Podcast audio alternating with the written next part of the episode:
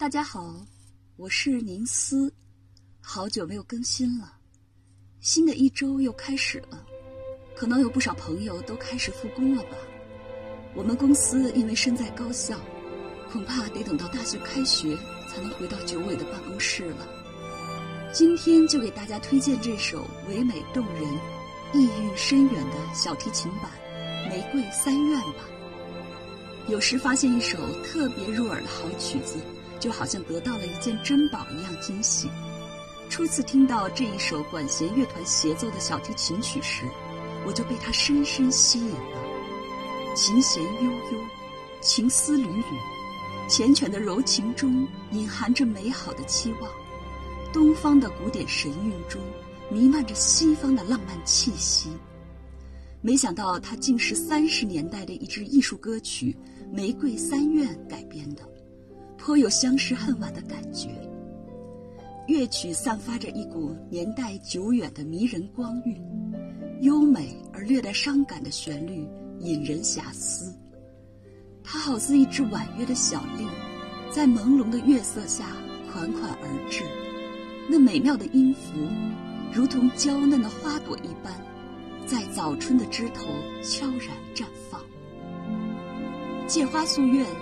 将自己的满心抱负和理想极花吐露，似乎是古今中外的词曲家最爱表达情感的方式。《玫瑰三月》就是这样一首经典歌曲。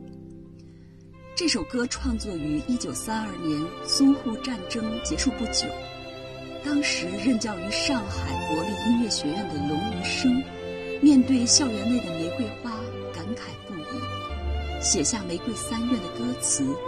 以寄托情思。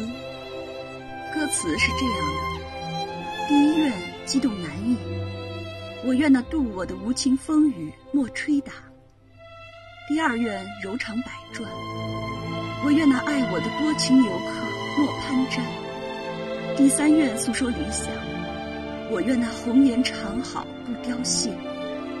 作曲家黄自按照歌词的韵律。将其谱写成一首脍炙人口的艺术歌曲。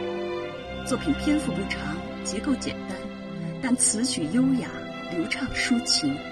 在结构和句式方面，注重与中国古典诗词的有机结合，真挚地借用玫瑰花，表达了作者个人的美好理想和愿望。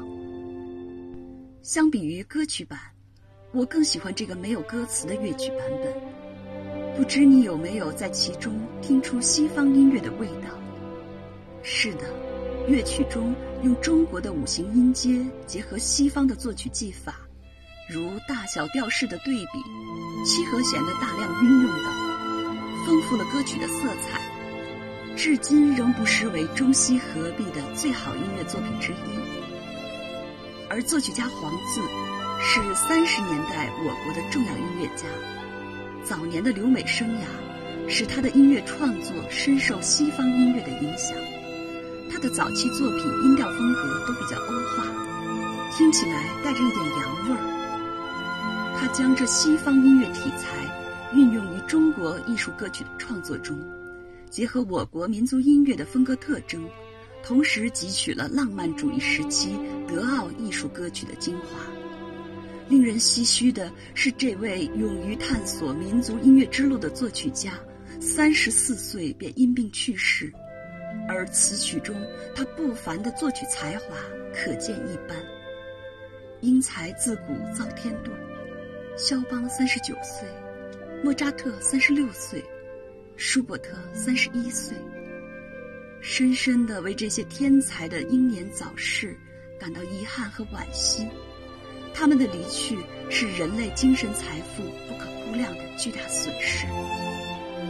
说回当下，如今已经是早春二月，可这场看不见硝烟的抗疫之战还没有结束。我国的情况已经大大好转了，但其他国家又陆续开始爆发了。疫情的报道也时时牵动着我的心，毕竟我们人类是一个命运共同体。道不远人，人无异国。灾难面前，没有人能够独善其身。借着这首《玫瑰三愿》，我也表达一下自己的美好心愿：一愿我国的疫情早日结束，人们都能够走出家门，复工复学，恢复到正常的生活秩序中去。二愿其他国家也能够尽快控制住疫情，平安度过难关。终究，我们都生活在同一个地球，山川异域，风月同天。三愿大家都能够汲取这次的经验教训，与大自然和谐共处，善待野生动物，世界和平，国泰民安。期待黎明的到来，让我们一起迎接曙光。